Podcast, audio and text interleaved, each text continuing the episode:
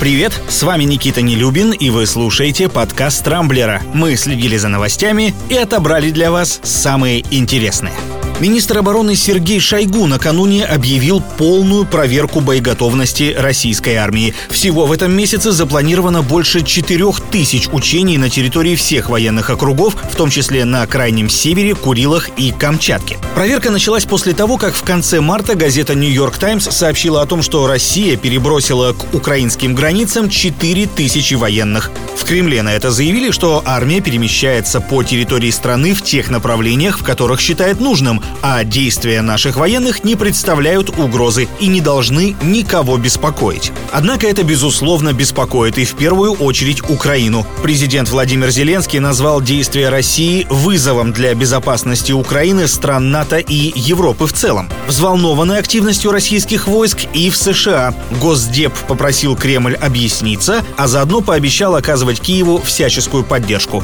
Однако справедливости ради стоит отметить, что НАТО тоже готовится вскоре скором времени масштабно побрицать оружием. В мае-июне этого года Североатлантический альянс проведет в Прибалтике и Восточной Европе учения, которые станут крупнейшими со времен Холодной войны. России грозит сахарный кризис. К такому выводу пришли эксперты, изучив ситуацию с заморозкой цен. Напомню, неделю назад правительство продлило ее до 1 октября. Все это время сахар в магазинах должен стоить не больше 46 рублей.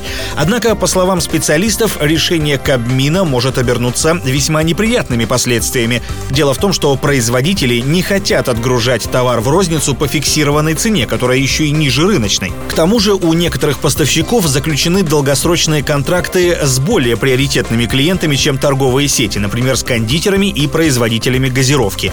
Прибавим к этому снижение урожайности, сезонный рост спроса, и получается, что сахар уже в самое ближайшее время может стать таким же дефицитным товаром, как, например, гречка или туалетная бумага перед пандемией. В общем, сладкоежкам вполне имеет смысл на всякий случай сделать сахарные запасы. Скопинскому маньяку Виктору Мохову запретят общаться с журналистами. Об этом он сам вчера рассказал в беседе с РИА Новости. И, видимо, это было его последнее публичное заявление в СМИ. Оно, безусловно, к лучшему. Чем меньше эта дикая рожа будет мелькать на телевидении и в прессе, тем спокойнее люди будут спать по ночам.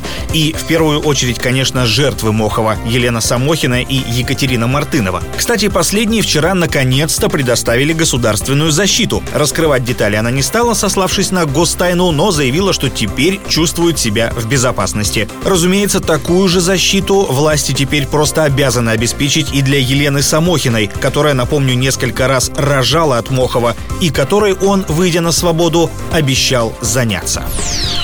Вокруг британско-шведской вакцины от коронавируса AstraZeneca продолжают кипеть страсти. Напомню, ранее у некоторых пациентов, которые привились этим препаратом, обнаружили тромбоз. Было даже несколько летальных исходов. Сами производители тогда сказали, что эти события никак между собой не связаны, а Европейское агентство по лекарственным средствам заявляло об отсутствии оснований для отказа от вакцины.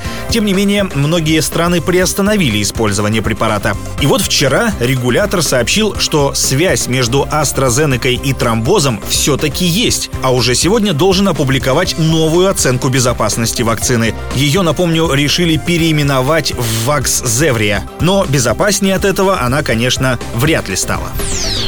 Следственный комитет все-таки начал проверку песни Russian Woman, с которой певица Манижа будет представлять Россию на конкурсе Евровидения. Жалобу в СКР на, прямо скажем, не самое удачное музыкальное произведение ранее подали сотрудники газеты «Ветеранские вести». Да-да, есть такое маленькое, но очень гордое издание, известное лишь тем, что в состав его редколлегии входит бывший участник группы «Нана» Владимир Левкин.